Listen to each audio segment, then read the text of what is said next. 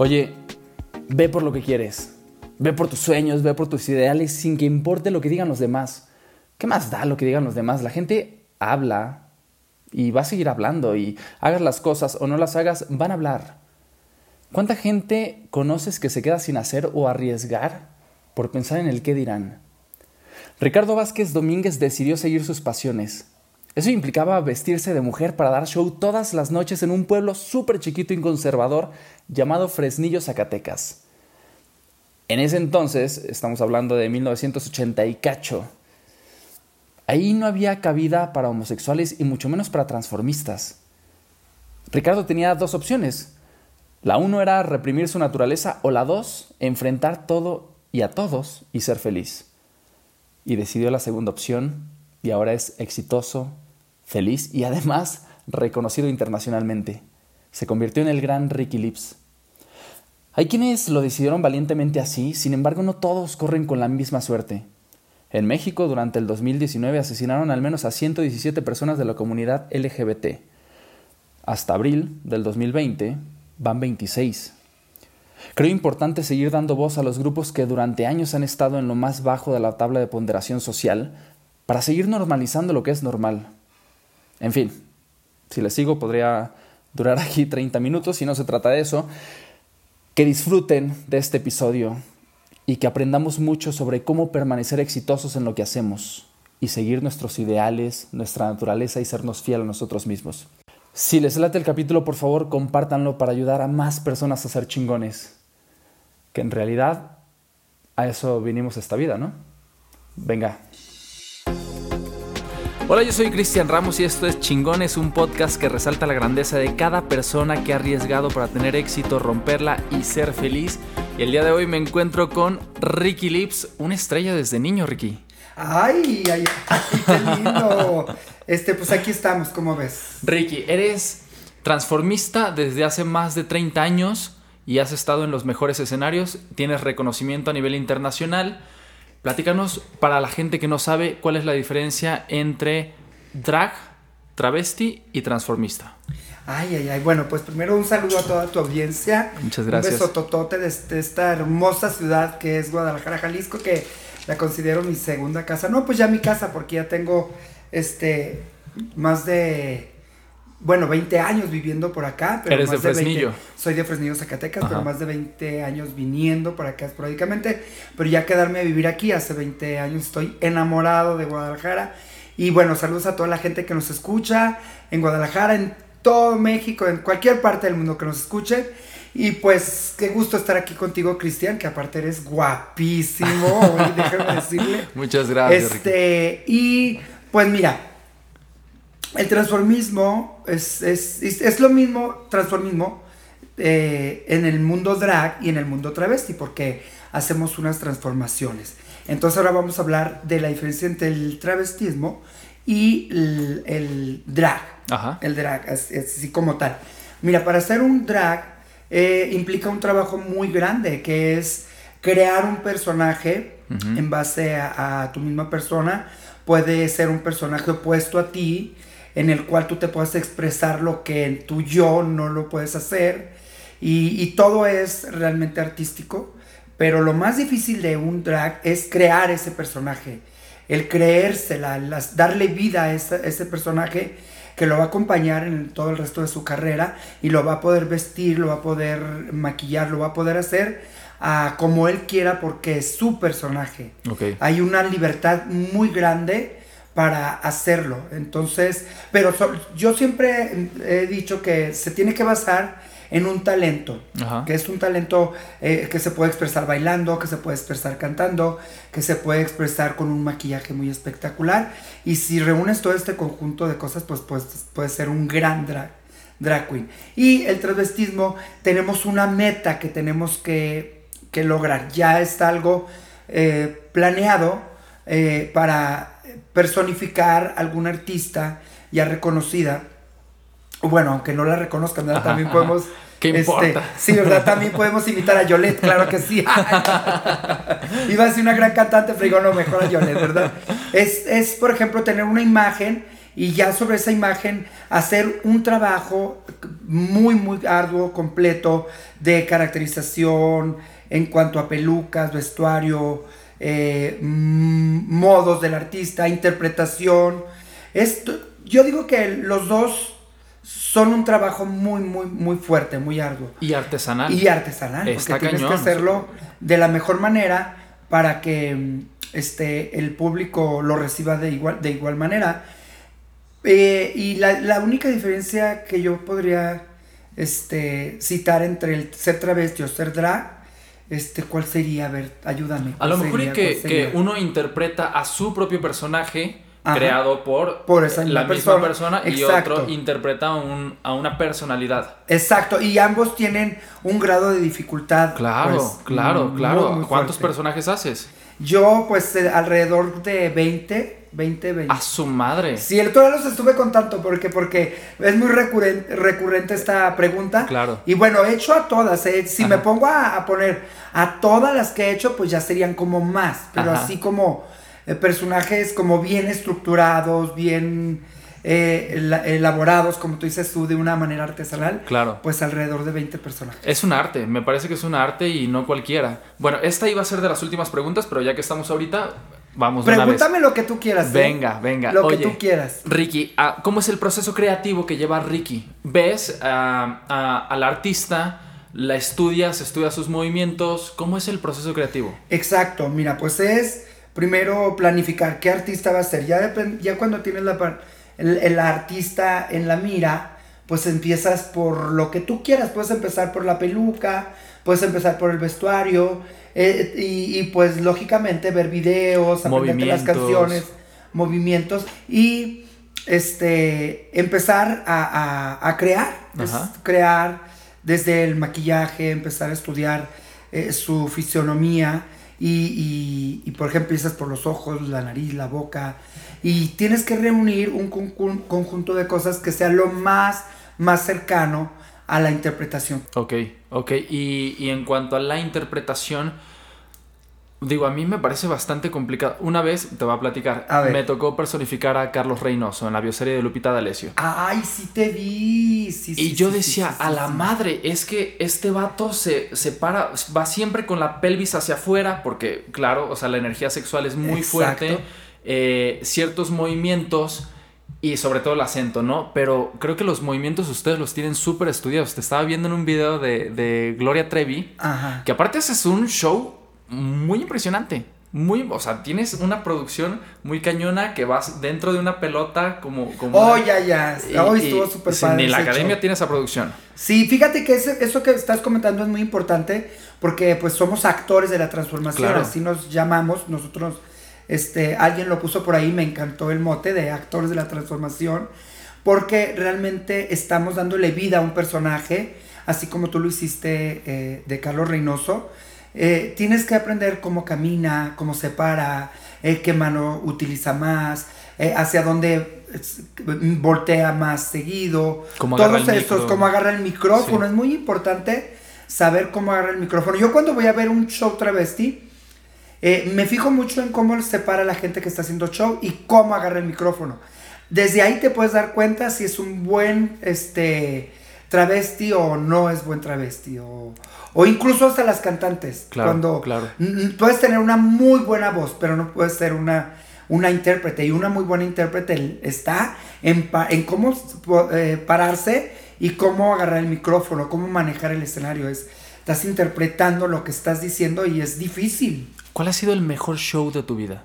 El mejor show de mi vida, bueno, eh, una vez en, trabajando en Mónicas, eh, me tocó interpretar a Cher. Ajá. Y digo que fue el mejor show de mi vida porque el dueño de la discoteca, Mónicas, eh, no reparó en gastos y me mandó a hacer un elefante así mecánico. Y, yo me subí al elefante, salí el elefante vestido totalmente así como, como Cher. El, vestuario lo hicimos igualito, la coreografía, eh, todo el vestuario de los bailarines, eh, toda la interpretación, todo el movimiento escénico fue exactamente como Cher. Y, y al final que que lo vi yo en video y todo, dije, wow, qué bonito trabajo. O sea, me eché porras yo mismo, de verdad. No, bueno, es que, es que si no lo haces. También estaba viendo, híjole, es que quiero abarcar tantas, tantas preguntas. A ver, primero con lo creativo. ¿Cuánto tiempo te llevas en, en preparar un show? Desde el punto cero hasta, hasta que lo sacas. Mira, lo que pasa es que debido a mi experiencia ya, ya lo hago un poquito más rápido, sí. Mira, acabamos de tener un show que se llama Show de Atrevidas, en la que hacemos números que nunca hemos hecho, este, o que regularmente no hacemos. Y me tocó interpretar a Yuridia. Si hubiera empezado desde cero, si me hubiera llevado como una semana hacerlo, o dos tal vez, pero en lo que elaboras el vestuario y todo esto. Pero utilicé, porque estamos en tiempo de COVID, de austeridad, utilicé un vestido que ya tenía listo, una peluca que ya tenía, este, unos zapatos que ya tenía, todo, todo el material ya lo tenía. Todo eso, hacerle el corte a la peluca, tratar de hacer lo más similar posible al artista si es un buen de tiempo. Y luego en, eso, en esos lapsos, en lo que haces una cosa, escuchas, estás cosiendo y estás escuchando la música para aprendértela eh, estás descansando según tú, pero estás viendo los videos para aprendértelos. O sea, es un trabajo completo. ¿Cuál ha sido el peor show de tu vida? Ay, una vez que me tocó hacer a Cepillín. ¿Cómo crees? Sí, a Cepillín. Haz de cuenta que era día 30 de abril, tocaba viernes eh, y estaba trabajando en Mónicas también. Y haz de cuenta que era el Día del Niño. Y nosotros se nos ocurrió la grandísima idea de hacer un show para niños. Pero digo, ¿a qué niños van a ir a una discoteca? Pero eran, eran niños así como de oldies, o sea que la gente que iba a, esa discoteca, digo, esa noche de Mónicas, que era el último viernes de cada mes, hacíamos noche de oldies, dijimos, ah, pues le vamos a recordar la niñez a esta gente. Pues eh, a alguna gente le gustó, otra gente no, la mayoría no, a mí no me gustó. Y el dueño me puso una regañada, bueno, yo creo que fue la única vez que me regañó porque hicimos ese show y no me gustó. Esta fue una. Y otra vez fue que debido a la mala organización de, la gente de mi tierra de Zacatecas, fui a trabajar a la marcha, de a la marcha gay, la marcha de Zacatecas, a la marcha gay hace como dos años y, y fue una desorganización, desorganización total que mi show fue todo un desastre, que yo dije, oh, no, ¿y por qué en mi tierra no? Pero pues pasa, ¿no? Pasa. Y yo les di las indicaciones adecuadas y todo eso, pero debido al desfile, debido a que no hubo tiempo para ensayar y estas cosas, pues bueno, salió mal.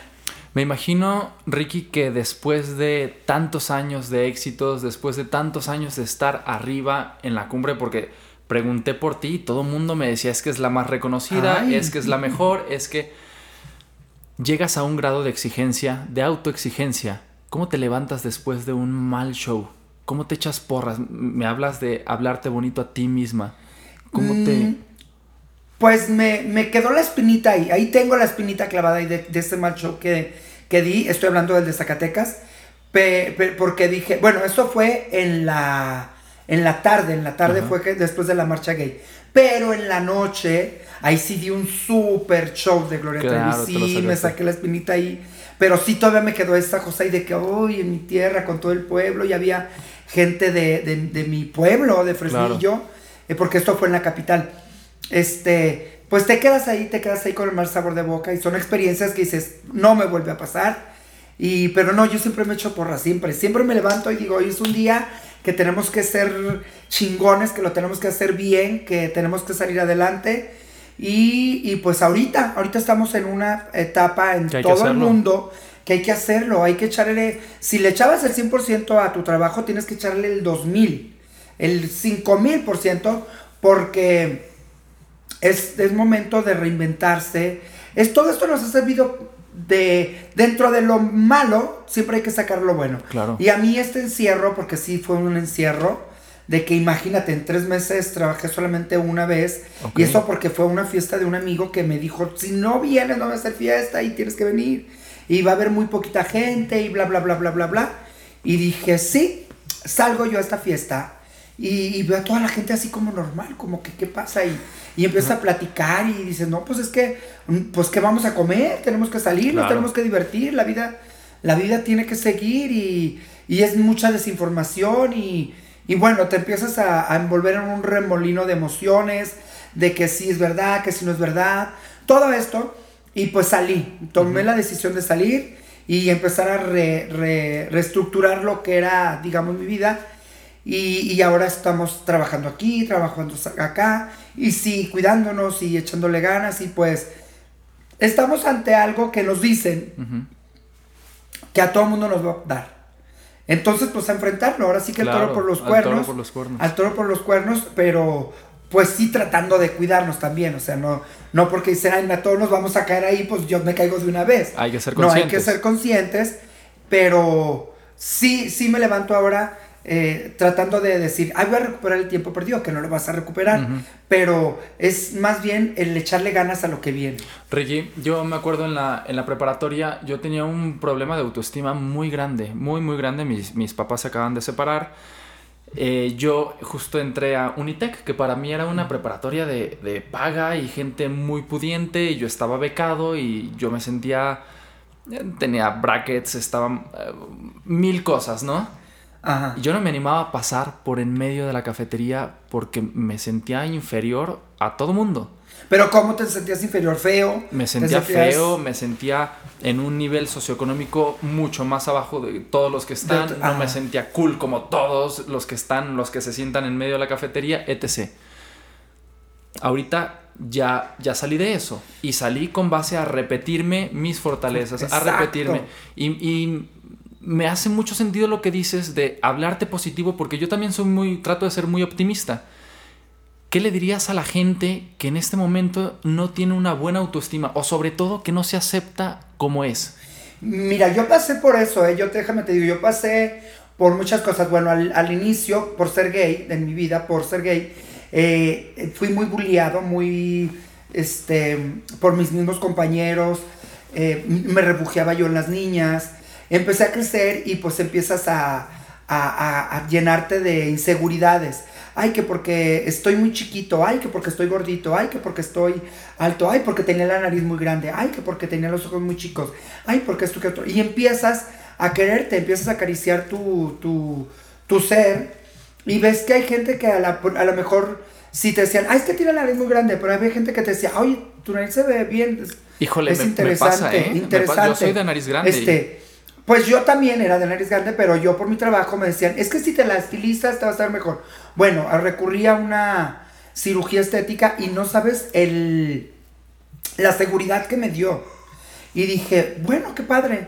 Y empecé a enfrentar mis cosas. Dije, ay, pues tengo los ojos chiquitos, pero pues me los voy a aprender a maquillar y me los voy a empezar a hacer grandes, los voy a hacer y ahora tengo una dualidad que los puedo hacer súper grandes y me sorprendo. Y, los tengo chiquitos y los tengo chiquitos. Y tengo una nariz que a lo mejor no es muy estética, pero para mi trabajo me ha servido como no te imaginas. Me la puedo hacer súper chiquita, me la puedo hacer grande. Todo esto con trucos, maquillajes y esas cosas. Y, empiezo a, ¿cómo se llama? A, a, quererme más. Empiezo a decir, es que estoy muy grande, muy alto. No importa, pero me veo muy imponente en la pista. Digo, wow. Y luego gente que, que es muy y tienes una presencia bien fuerte, ¿eh? Gente que es muy chaparrita me dice, ay, quisiera estar alta como tú. Y yo, ay, no, yo quisiera estar... O sea, nunca estamos conformes. Nunca, estamos... Pero cuando empezamos a querernos como somos, tal y como somos, este... Yo me pasó una vez con un compañero mío que era bailarín. Este, me lo presentó y dijeron, ah, mira, es que es un chico que baila. Ah, ok. Le di la mano así, literal, para saludarlo y y, pero yo le agarré la mano para saludarlo, casi así, y, y, él me la quitó. Y le dije, ay, ¿qué pasó? Dije, ¿qué, qué, dije, ay, ¿qué tengo? ¿Qué, ¿Qué pasó? Y dijo, no, no, no. Y así quedó. Días después, él reconoció que pues fue grosero conmigo. Me dijo, no, lo que pasa es que me enseñó y tenía la mano como quemada. Ok. Y dice, me da vergüenza saludar a la gente. Dice, lo peor es que es la mano derecha. Le dije, ah, no, dije, por mí no hay problema, salúdame con la izquierda, con la derecha, con lo que tú quieras. Le digo, ¿te duele saludar? Dice, no. Le digo, ah, no, pues entonces, eh, es tu, nuestra mano es nuestra tarjeta de presentación. No, no, no das un beso cuando conoces a alguien, una nalgada, una patada. Es la mano. Entonces, aprende a querer tu mano porque es lo primero que le vas a mostrar a la gente al conocerla. Entonces, trata de quererla. Fue un accidente que te pasó y que le va a pasar a, a mil gentes o que le ha pasado a mil gentes y así. Y empezó a, Y eso a mí me sirvió más que a él, porque me dio una lección de que nos tenemos que querer. Si yo le estoy diciendo a él que se quiera, entonces yo me tengo que querer. Claro, claro. Como yo quiera. Y yo tengo, mira, este dedo, ahí el, grosero. Estás mentando la madre. Me, me pasó que cuando yo tenía como seis años, en una bicicleta de mi hermano, pues yo por estar jugando ahí de, de travieso, Ajá. metí en la estrella y la cadena. A su madre. Y tras, ¡ay! Pues yo grité. Ajá. Son cosas que no se te olvidan. Ajá. Grité y, mi- y ahí con el dedo ahí colgando, mi hermana más grande agarró, me llevó el seguro. De milagro me lo dejaron, Ajá. lo pudieron salvar y tengo sensibilidad. Lo único que no tengo es que la uña la tengo ahí pues, media chueca. Ok. Y cuando me pongo uñas, pues no pasa nada, pero Claro. así no me molesta. Pero en un principio sí me molestaba yo y la derecha Ajá, también. ajá. Entonces, desde ahí aprendí, aprendí a quererme. Este, yo tengo 51 años. Ujú. Este, y, y en redes sociales te empieza a atacar gente de que, ay, que ya está viejilla, ay, que has hecho, ay, que el- ya se ha acabado su carrera, que hay que esto otro. Y yo digo, sí, qué padre, qué padre. Pero me pongo a ver todo lo que he vivido, por todo lo que he pasado, y digo, soy una gente chingona, porque Claro. he pasado por muchas cosas. Pas- he pasado por. Saliendo de Tijuana, te voy a hacer un cuento rápido. Saliendo de Tijuana, este, yo me fui de Tijuana con una mano adelante y una mano atrás. Así, literal. Había perdido con una pareja que tuve, yo creo que mi primer pareja importante. Digo importante porque representó algo en mi vida. Porque pues las demás habían sido así como que... ¡ay! Manito sudada. Mi noviecito de la manita sudada, el que le entregué mi virginidad. y, y lo que se acumuló en el transcurso de... Pero ya en una relación seria, que la que, la que literal perdí todo, este te lo juro que iba pues destrozado de, de por fuera y por dentro, por todas partes, por Ajá. donde me viera iba destrozado. Y llego a San Luis de Colorado así tal cual. Y mi trabajo me hace valer, me hace valer en el sentido de que al ver el trabajo mío de mi grupo, de mi, de mi equipo que tenía en ese entonces, este, el dueño del hotel, del hotel donde estaba la discoteca donde fuimos a trabajar, se abrió así totalmente y dijo, lo que quieran, son unos muchachos súper chingones, súper talentosos, y aquí van a tener lo que quieran. Y yo dije, wow, dije, a lo mejor yo no valgo nada ahorita, pero mi trabajo me está haciendo valer, de ahí me voy a agarrar. Claro. Y de ahí me agarré y fue así como escalar, escalar, escalar y me para arriba y para arriba y para arriba. Y cuando iba yo subiendo, se me iban quitando todos los miedos, todas las frustraciones, todos los golpes, todos los malos momentos que me habían pasado en, en- en mi experiencia como eh, pareja, en mi primera experiencia importante amorosa. Este, y desde ahí dije, es mi trabajo, es mi trabajo. Y me encasillé tanto en mi trabajo que, que, que lo di todo por mi trabajo y valió la pena al final. Digo al final porque no estoy en el final. Claro. Pero hasta ahorita ha valido la pena porque he tenido el reconocimiento de mucha gente importante como la que tú me acabas de mencionar. He cosechado amigos maravillosos en esta carrera que muchas veces la ven como frívola porque es de noche y dicen, ay, vamos a ir a ver al Jotito bailando ahí, ja, ja, ja, ja, ja. Pero mucha gente se impresiona tanto con nuestro trabajo que se acerca a tratar de conocernos un poco más. Y ya cuando conocen a la persona, este, entonces dicen, wow. Y tú, cuando conoces gente, eh, la que sea, ¿eh? Yo, yo he conocido personas, pero también he conocido personajes. Sí. Pero cuando conoces a las personas y que pasa el tiempo y, y- y yo tengo amistades de más de 25 años, te puedo decir que de, de 30 años eh, Wow. que he conocido en esta carrera, que a- al final te da también una vida, te da también una vida y te da una familia.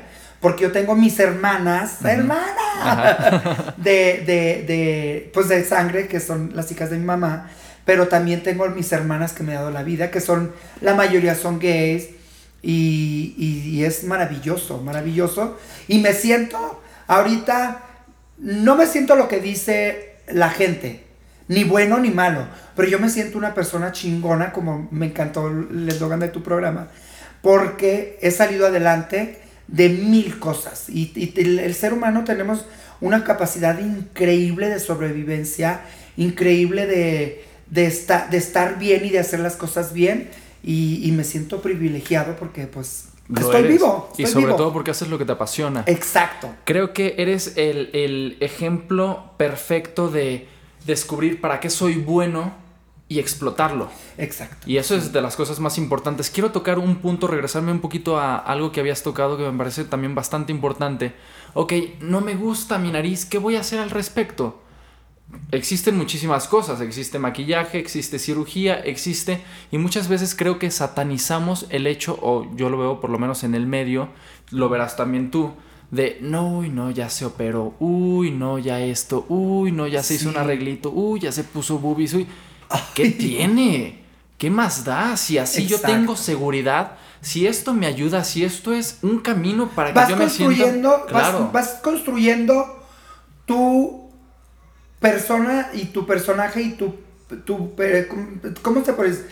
Tu, tu estabilidad. Esto es lo más Exactamente, importante. exactamente. Y te Porque vas te construyendo sí. como te sientes mejor. Estabilidad era la palabra que andaba buscando yo.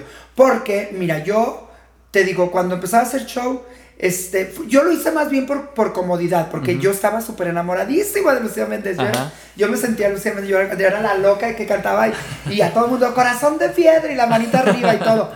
Pero yo batallaba mucho porque a lo largo de mi carrera he descubierto muchas cosas. Mira, es maravilloso este mundo de la transformación.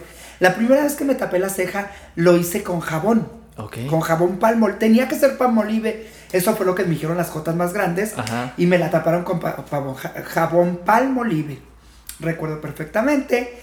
Pero ya al momento de hacer show y todo, y empiezas a sudar, y de repente, pues el sudor te trae el jabón. Uy, a los ojos. Y en los ojos directamente, uy, no, dije, bueno, vamos a buscar otra cosa. Ajá. Después lo empezamos a hacer con pegamento, después eh, descubrimos una cera para teatro y mil cosas. Vas construyendo cosas, vas, vas ha- haci- haciendo tu trabajo mejor, más cómodo y con mejor calidad y mejor resultado. Bueno, pues yo utilizaba, había antes, creo que hay todavía cerillos, Sí. pero tenían que ser cerillos de la central. El gol ahí va, yo creo que no Ajá, existe no ya la importa, cerillera esta, pero Ajá. bueno, era unos cerillos, sí, que le tenía que poner en donde estaba el... Los el- grandotes el- de madera. No, no, no, los grandotes ¿No? de madera no, tenían que ser como de, de un material que era flexible. Ajá. Les aplicaba en la cabecita donde estaba Ajá, el ajá. azufre, fósforo, lo- ¿cómo se- la cabecita del cerillo. Ah, Se escuchó medio raro, pero en la cabecita del cerillo se la llena, se la llenaba de algodón. Este, y luego la parte de abajo, según la, en la medida que la ocupara, la doblaba. Hacía esto, me la ponía así y no, me quedaba espectacular. ¿Cómo crees? Por dentro y me la acomodaba y quedaba yo, ya me sentía Lucia ajá. Méndez. Pero al momento de quitármelos, era una de llorar. Claro, Uy, horrible. claro, claro. Y luego si los tenías mucho tiempo, pues el fósforo te empezaba a quemar, a picar, ajá. porque es algo activo que está Ajá. ahí. y No sé qué tal. Tan solo ocupa fricción para prenderse, Sí, sí, sí. imagínate. Súper peligroso. Este, y, y ya estaba yo harto de eso. Y, pero lo pensé muchísimo. y Fui con un doctor, fui con otro doctor, fui con otro doctor. Vivía en Mexicali. Y bla, bla, bla. Hasta que busqué la mejor opción. No escatimé en gastos porque dije, va a ser algo de, de mi salud. Y fui con un doctor que la verdad me hizo un trabajo maravilloso, espectacular. Este, a mí me había quedado, bueno, ahorita no sé si nos ven, ¿verdad? Pues es un pod- es, es solo hablar. Me había quedado así No, no, divina. pero sí se ve en la cámara. Ah, acá, en la cámara, bueno. Acá y me había quedado divina.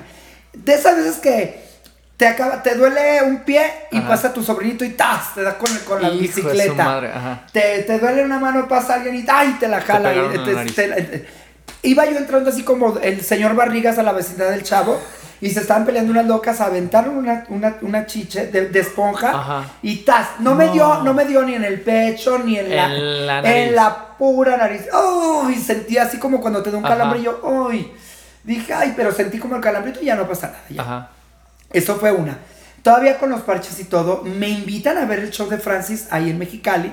Fui a ver el show de Francis, que era súper divertido. No, yo me estaba doblando de la risa y, y pues tu, tu, tu cara acciona. Y ay, sentí otro calambre también. Bueno, mil cosas, mil cosas. Y al final, pues fue el resultado fue este. Nada más me he hecho una. Y me ha funcionado, me ha funcionado. Bueno, ahorita la traigo así normal porque no me la maquillé. Pero, por ejemplo, si voy a hacer a Marisela, me la subo con microporo. Claro. Si voy a hacer a, a, a Mónica Naranjo, me la hago un poquito más grande con maquillaje. La puedo hacer de mil maneras. Cuando hago a Valeria Lynch, este, me gusta tanto y me gusta tanto, tanto ella, que quiero ser una personificación súper, súper fiel de ella, que me pongo dos gotitas de cola loca adentro ¿Cómo de la nariz y, me, y con pasador, No. me la apachurro y ahí me la dejo hasta que se me seque. Es súper doloroso, es súper molesto, pero te, me queda igualita la de ella. O, Ana Bárbara. esta- Que esa- también la tiene ese ajá. mismo truco lo hago con las dos.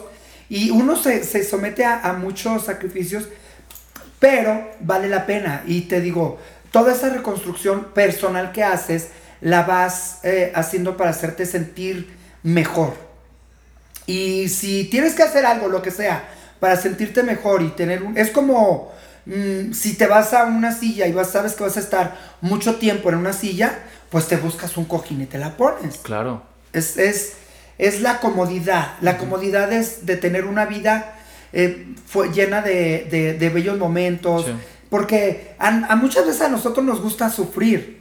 Nos gusta sufrir. Si sabes que vas a estar este, mm, eh, haciendo fila en una por dos horas o tres y que vas a un lugar a, a apartar para que te atiendan, pero tienes que hacer cola y todo eso, Me siento. pues te sientas, claro. pero hay gente que no. Sí, que no, no. no, no, no, ¿Cómo me voy a sentar en el suelo? sí. Mm, Yo me he dormido hasta en los aeropuertos porque Ajá. dices, no, pues primero está mi tranquilidad, no voy a estar temblando ahí de que no me duerma, no, yo me duermo donde sea. Claro. Si tengo que viajar o algo, hasta platicando contigo me puedo dormir, yo así, ay, sí, sí, sí.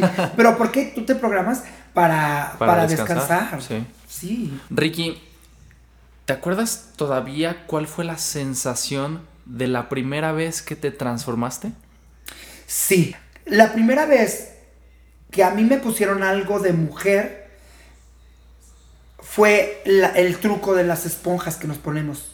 Haz de cuenta que de esta misma discoteca que te hablo, el mismo grupo de amigos, este, estaban, a ver, pues vamos a empezar a hacer esto, traigan las medias. Y pues, ¿a quién se lo vamos a probar? Y pues yo era la más chiquilla y dijeron, ay, a la Ricardilla, ay, tráiganla. Y ya, este, me empezaron a poner una esponja y otra, una esponja aquí, otra esponja acá, y medias y medias y medias y medias y medias. Y ya, y ya después yo me puse, mm, traía un short, porque yo, cuando tenía como unos 15 años todavía, 15, 15, 16 años, era muy bajito y llenito así, pues nalgoncita la loca y, Ajá. con piernita y todo.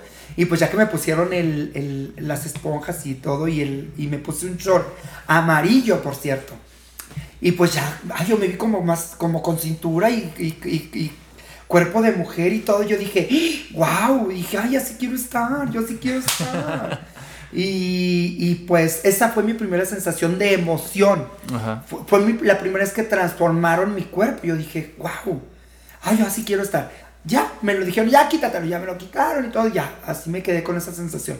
Después me invitan a hacer un, a un concurso de... ¿Ahí cuántos años tenías? Tenía pues como 16, 17 Ok, ok. años. 16, 17 años, por ahí. Después me invitan a, a un concurso de belleza, a un concurso de travestis, pero mi mismo grupo de amigos, nada más, entre ellos íbamos a hacer el concurso. Y yo llegué, a mí, yo me puse así, me maquillaron, conseguimos ropa de, con un amigo que nos prestaron. Ese día ni me puse esponjas porque no hay esponjas para todos. O sea, Ajá. nada más me puse medias y un- las zapatillas, el traje de baño y todo eso, pero era muy bu- burdo. Era, haz de cuenta que me decían, tú ponte esto y tú ponte Claro, esto y y así. era- Me maquillé, o sea, como con azul o verde, eso sí no recuerdo. Una pestaña, negro el ojo, la boca, maquillaje creo que solo polvo. O sea, mal, muy mal, muy mal. Pero yo me veía como que... Y, y yo decía, ay, me gusta y no me gusta. Ajá. Pero me gusta, o sea... Ajá. Y cuando la primera vez que, se- que me pintaron la boca, me gustó. Yo dije, ay, wow. Este, incluso a partir de ahí me quedé con la costumbre de ponerme brillo labial. A mis amigas, las de la, la- las de la preparatoria, usaban un brillo labial así que como rolón y se los agarraba y ay, pues me, me lo ponía así porque no tenía color.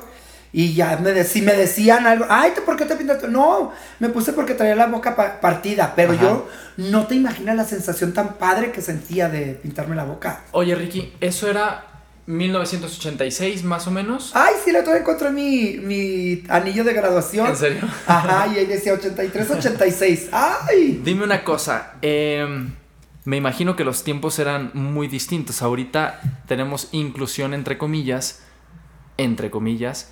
Me imagino que antes, ¿qué tan libre era para para hacer esto, para tú transformarte, para eh, pintarte los labios, para... Mm, mira, la inclusión antes, en ese tiempo, era nada más entre tu círculo de amigos. Ok.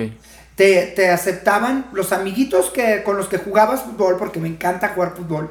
Jugaba fútbol. Yo jugaba de todo. Jugaba fútbol, jugaba béisbol, jugaba muñecas, jugaba al papá y a la mamá. No te voy a decir quién era, pues, imagínatelo. este, jugaba a la nave espacial, jugaba a la lotería, jugaba a la que, corría así con una pelota y te pegaban y que la, aventabas en un hoyito, ¿no? ¿Cómo se? Hacíamos como hoyitos en la pared, aventaban una pelota en el hoyito que, que, que, caía, tú tenías que agarrarla y, y quemar la pelota ah, quemada, algo así. Eh, eh, jugaba de todo, jugaba de todo. La inclusión era única y exclusivamente con tu círculo de amigos. Porque ya los de otra colonia, si te veían la flor, que te veías jotilla, era el que le daban carrilla.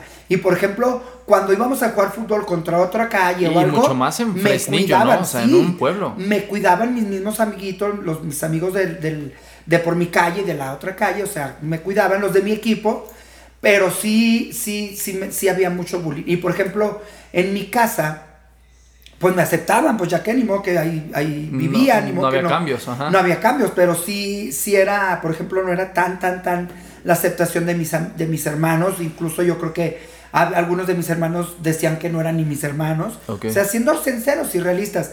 Pero eh, sí era muy fuerte, muy, muy, muy, muy fuerte el rechazo de la sociedad. Así es que imagínate, yo todo esto que te digo de que me vestí de mujer, lo tuve que hacer a escondidas. A escondidas. De hecho, empecé a trabajar haciendo show a escondidas de mi, de mi, de mi mamá. Yo, eh, mis cosas de hacer show. Imagina, pues como andaba de vago. Andaba de vago en el sentido que yo ya no quería estar en mi casa. Y me juntaba, por ejemplo, con un grupo de amigos, los mismos que te estoy platicando. Y este grupo de amigos nos juntábamos en una estética a platicar. ahí sí que de verdad, de verdad, de verdad, a platicar. A comentar el concurso de Miss México, a ver la novela de Victoria Rufo, a ver Quinceañera, a ver este Vivir un poco, a platicar de los hombres de por ahí, o los de las discotecas, ya sabes, el clásico, ay, viste a, fulanito de tal, que era el chico, el chico más guapo de la discoteca, ay, sí, ay, que, que, se me quedó viendo, ay, que joterías, puras joterías, y así con puras joterías me desvelaba, y pues a mi mamá se le, no se le hace raro de que llegara tarde. Pero ya cuando, por ejemplo, le empezaron a decir, oiga, que su hijo trabaja en la discoteca, ¿cómo? Y que sí, pues ya empezaron a decir y todo. Hasta que un día me descubrió mi hermana. En mis libros yo traía una foto que me regalaron. ¿Cuántos hermanos tenías? Tengo, tengo tres hermanos y cuatro hermanas. Ok, siete. Este, una vez me, hice un show, me tomaron una foto y me regalaron una fotografía. Yo agarré la fotografía, la puse en mis cuadernos de la escuela, lo puse ahí, en mi, en en mi mochila y en eso que, tac, tac, tac, llegan a, llego a casa de mi hermana, me quedo en casa de mi hermana, me duermo, porque venía con sueño de, de la escuela y bla, bla, bla, bla, bla, bla. Y llegan, tac, tac, tocan el abonero. Y mi hermana, ay, pues, ¿dónde? déjeme apunto el abono. ¿Y dónde lo apuntaré? Ay, pues aquí déjeme una pluma para apuntar. Eh, busca en mi mochila. ve la foto. Abre la libreta y ¡zas! se cae la foto. De telenovela. Ve la foto. ¡Oh, sí, de telenovela! pues rápidamente fue con el chisme con mi mamá. Pues me puse una regañiza.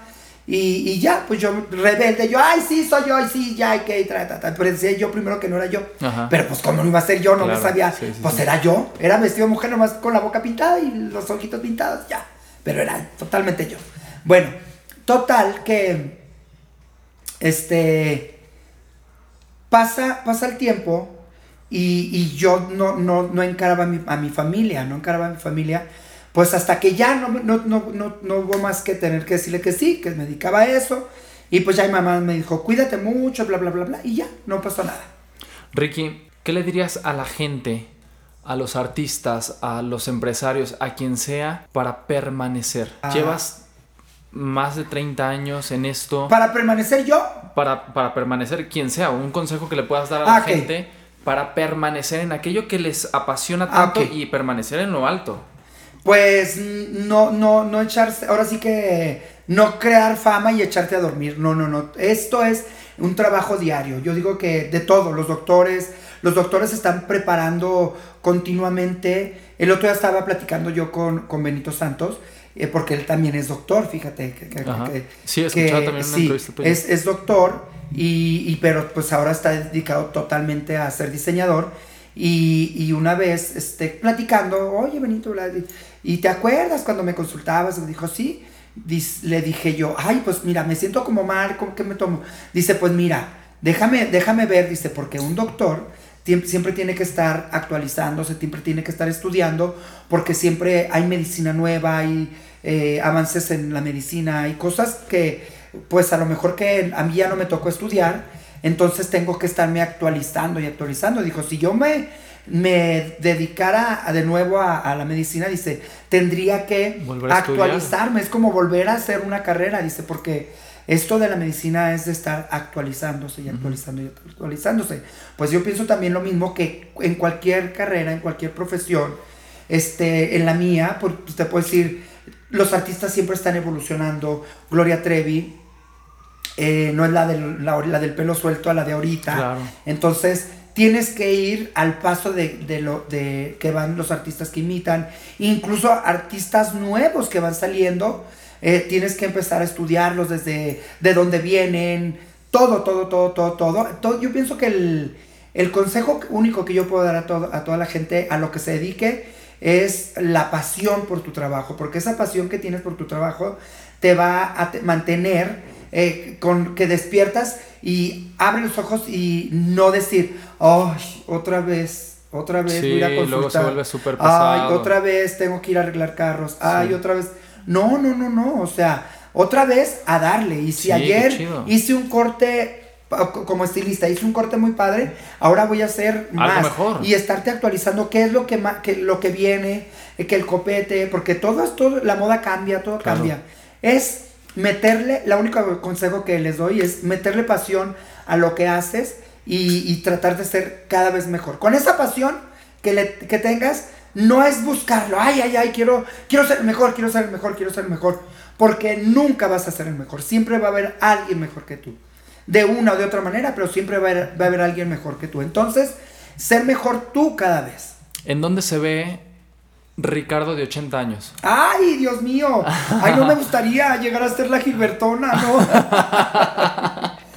si Dios me, me dejaría llegar hasta los 80 años, pues me gustaría estar con mi familia, me gustaría estar con mis amigos, me gustaría tener una vida buena porque como yo soy, siento que, siempre voy a, estar activo, eh, si Dios me lo permite, en lo que sea. No me asusta el trabajo, no me asusta el vender lo que tenga que vender, no me gusta, no me asusta nada.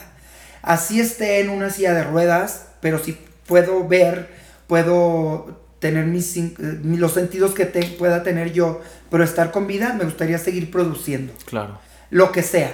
Qué joya, qué joya. te admiro, te admiro mucho. Sobre todo. Ay, hermoso. Oye, em, por último, ¿alguna tarea que le pudieras dar a la gente que no se acepta, que le hace falta descubrir su identidad, que le hace falta quererse? Pues, mira, me lo que yo le puedo decir a la gente pues, es, es muy simple. Tienes unos ojos que no te vas a poder cambiar. Sean chicos, sean grandes. Mientras vean, debes darle gracias a Dios. Eh, mientras tengas eh, unos oídos que que te puedan mantener alerta de todo lo que está pasando. Mientras estés bien de salud en general. Mientras tengas salud, que es lo primordial sin salud no hay nada. Sin salud no puedes trabajar. Sin salud no puedes amar, no puedes... Eh, o sea, digo, por ejemplo, eh, si tienes un problema de salud difícil, en este caso, por ejemplo, VIH o algo que puedas contagiar a alguna persona o algo, este, no puedes, mm, ¿cómo se dice? Como avanzar. Entonces tienes que aprender a vivir con eso. ¿Cómo? Mira, por ejemplo, hay gente como hablando de VIH que es, es positiva y todo esto, pero si se, si se cuida puede ser indetectable, puede tener una relación con una persona, puede tener muchas cosas. O sea, y vámonos por otra parte. Una gente que tiene diabetes, o sea, ya lo tienes, es una cosa que no se te va a quitar. Entonces vas a tener que aprender a controlar. Si quieres seguir viviendo, tienes que aprender a controlar, tienes que aprender a vivir a partir de, después de. Si tienes cáncer también. Ahorita yo estoy viendo en redes sociales un amigo que tiene cáncer y no sabes la fuerza con la que la está llevando hacia adelante. Se, nos platica su día a día. No, o sea, no está hostigándote de decirte, ay, mira, estoy, ay, ay, mira, no, no, no la gente que se tira para que la levantes, odio, odio. Él está platicando, está contando su, su historia, su día a día en Facebook y la gente que lo quiera oír, la gente que lo quiera ver, lo puede ver y tú dices, wow. Y, le dejas un comentario bonito y dices, qué padre. Y, es aspiracional porque dices, no sabes en qué momento tú te vas a ver en, en, ese, en ese punto y aprendes de esta gente. Entonces, yo invito a la gente que se acepte tal como es. Tengas lo que tengas. Ahorita no hay ninguna enfermedad que te pueda detener para ser feliz. Tú mismo es quien te pone las trabas para ser feliz, para estar... Si ya Dios nos mandó eh, cualquier cosa que nos mande, si sabes, yo te, digo ahorita, te lo dije, estoy muy agradecido de que a este, a este punto de mi vida tenga salud este, completa. A lo mejor, bueno, sigo estando loca, pero no tengo alguna enfermedad terminal, no tengo algún problema este, grave como para decir, ay, miren, yo tengo así, ay. No, no, no, más bien no, es lo para arriba. Es darle para arriba, si lo tuviera incluso, es darle para arriba, seguir, seguir, seguir porque tienes que voltear a ver a un lado y voltear a ver a otro lado y ves gente que te dan cachetadas así de vida, de que gente que con una mano que anda ah, pidiendo en la calle, a esa gente hay que ayudarla. ¿Por qué? Porque tienen el valor de hacerlo, porque tú dices, ay, güey, no, yo no podría andar pidiendo en la calle. Aguas, porque no sabes, eh, nunca tienes que escupir para arriba porque recuerda que te va a caer en la cara. No sabes hacia dónde te va a llevar Dios, qué pruebas te va a poner en la vida. De hecho, lo que está pasando ahorita la pandemia es una prueba que nos está poniendo a todo mundo. Y, mi respeto es para la gente que sea católica o no católica o que profesen la la religión que, sea. porque lo pueden tomar de la manera que sea. Pero estos son, es un freno que nos está poniendo la vida, ¿no? Ya no vamos a poner Dios, la vida. Esto nos sirvió, a mí en lo personal, para conocerme, para ver en qué punto estoy, a dónde quiero ir y qué, qué camino tomar. Las, las, preguntas que tú me hiciste también me hacen pensar y me hacen re, ¿cómo se llama? reconsiderar y reafirmar hacia dónde voy, qué es lo que quiero. Buenísimo. Eso es, eso es primordial, el estar bien parado y saber hacia dónde vas. Entonces, el único consejo que yo le puedo dar a la gente es echar para adelante. Somos gentes chingonas, de verdad, somos gente chingona. Y si nadie te lo dice, tú tienes que metértelo en tu chip personal. Tatuártelo. De que es tatuártelo, exacto. Yo soy una gente chingona y si otra gente que tiene más problemas puede salir adelante, ¿por qué no? La gente que no lo tenemos. Entonces vamos a, ver quién, no vamos a ver quién es más y quién es menos. La competencia no la vamos a hacer nunca con nadie, es con nosotros mismos y ponernos metas a largo y a corto plazo. Las de corto plazo te ayudan a estar activo. Decir, y si no lo puedes lograr, no pasa nada, no traes a nadie atrás de ti correteándote para, a ver, a ver, a ver, no, eres tú mismo y vas a irlo haciendo a tu paso. A tu paso. Yo he hecho todo esto, ahora estoy muy agradecido y esto sí me gustaría compartirlo con la gente que a lo largo de mi carrera nunca me puse a hacer, ay, voy a aprender a hacer pelucas, voy a aprender a hacer vestidos, voy a aprender a maquillarme, voy a aprender a esto, esto, esto, otro, porque yo quiero ser el mejor. Nunca, te lo juro que nunca fue esa mi intención. Mi intención siempre era noche tras noche tras noche, el decir, ay, yo voy a hacer a a Gloria Trevi por primera vez. Lo quiero hacer súper bien. Uy, no, no lo hice bien. No me dio para abajo. Dije, no, si no lo hice bien hoy, mañana, y mañana, y mañana, y mañana, y mañana. Un día a la vez. Yo nunca dije, ay, voy a conocer a Gloria Trevi. No, la primera artista que yo conocí fue, este, precisamente Lucía Méndez, Ajá. Verónica Castro. Ajá. Yo, cuando yo fui a ver, fíjate, lo de Lucía Méndez, la vi así como pasar, así, porque está, Y aire, ¿eh? Te estoy y aire. andaba con ella en, uy, te estoy hablando de los 70, yo Ajá. chiquito, eh, con amigos de ella, eh, con, en, en Fresnillo se usaba mucho que la gente ah, andaba con la tambora Ajá. en, en, en la feria. Pero ella andaba entre la gente, con la- obvio, con un séquito de gente que no dejaba que nadie se le acercara. Claro. Pero ella andaba feliz. eh, Me imagino que en ese entonces, ahora caigo que era yo creo que Valentín Trujillo, porque era su novio en ese momento. Ajá. Bueno, pero la, la imagen más bonita que tengo de niño fue que era la coronación de la reina de, de la feria de Fresnillo y eh, la estrella invitada era Verónica Castro, estaba en su wow apogeo después de Los ricos también lloran, eran inicios de los 80s, 79 por ahí, y la llevan a- al Casino Fresnillo. Pero haz de cuenta que era una lagunilla, así le decía- se llamaba la lagunilla, se llama. Y el casino estaba en, en el centro. Y para bajar, o sea, era la calle, y tenías que bajar como una escalinata de un jardín y llegar a la, a la entrada y pues ya pasar para, para el Casino Fresnillo. Pues yo, chamaco, este, me fui hasta la puerta y vi entre flashes y todo eso, vi a, Verónica Castro con un vestido blanco de canutillos, una, una- un pelo espectacular, una cara maravillosa. Y cuando la vi, yo dije, no dije nada. Exacto, mira, así me quedé. No dije nada, nomás me quedé viendo y dije, así. No puedo decir wow, porque no, no era tan jotilla, yo creo. Ajá. Pero me quedé así, sin palabras. Y fue como un- un- una luz maravillosa que tenía ella. Y ya, ah, nunca, se- nunca se me olvidó. Años más tarde ya la conocí a ella personalmente y le vi la misma luz, esta sonrisa, esos ojos, pero ya platicar con ella y el que te abrazara y todo, dije, wow. Y nunca yo, eh, eh, ¿cómo te dice? Nunca yo buscaba todo eso. Yo nunca, ¿sabes qué es lo que me pasó en mi carrera? Que nunca busqué el figurar. Por eso es que no, no estoy, por, dejem- por ejemplo, o tardé tantos años en que la gente reconociera mi trabajo, pero no buscaba yo eso, yo buscaba el reconocimiento y el aplauso que te da la gente el día a día, día a día, en cada Claro. noche, en cada show y cada aplauso tan bonito y al final cuando salías y, y desde Fresnillo, Zacatecas, Ricardo, y ya que salía a dar las gracias y todo, ese aplauso para mí era como mi cena de, de todas las noches, era algo maravilloso. Así es que la lucha no era contra nadie, ni mucho menos, era conmigo mismo, día a día, y hacer las cosas mejor y mejor y mejor y mejor. Y ahorita estoy en una etapa en la que me encanta y me encantaría de manera como un poco más fuerte eh, a transmitir a toda la gente, a todos estos chicos nuevos, transvestis, transformistas, eh, todo lo que he aprendido en esto. Buenísimo, buenísimo. En Eh, eso estoy ahorita. Buenísimo y es muy generoso de tu parte.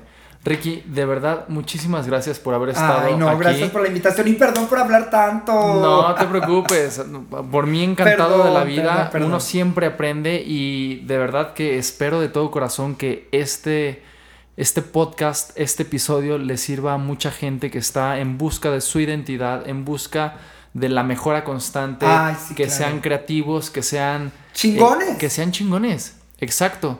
Y me quedo mucho con muchísimas frases que dijiste, pero también con todo el amor que te tiene tanta gente. Venga, muchísimas gracias. Gracias a ti, gracias a toda la gente que nos escuche, que nos va a escuchar, de bueno, donde estén. Besos, besos, besos. Y de verdad, Cristian, este, eres súper lindo, súper lindo. Muchísimas gracias. Tus redes sociales, Ricky. Eh, estoy en Facebook como Ricardo Vázquez Domínguez. También estoy en Instagram, Facebook y Twitter como arroba Ricky Lips. Y así me pueden encontrar. Venga, muchísimas gracias. Y a todos los que nos escuchan semana con semana y a la gente nueva que apenas está conociendo este podcast, muchísimas gracias. En verdad, gracias por compartirlo, gracias por escucharlo, gracias por comentarnos en las redes sociales que son arroba chingones somos en Instagram y en Facebook. Y recuerden que cada lunes estrenamos nuevo episodio, nueva historia. Y ya, un abrazo a todos y que cada día seamos más y más chingones. Adiós.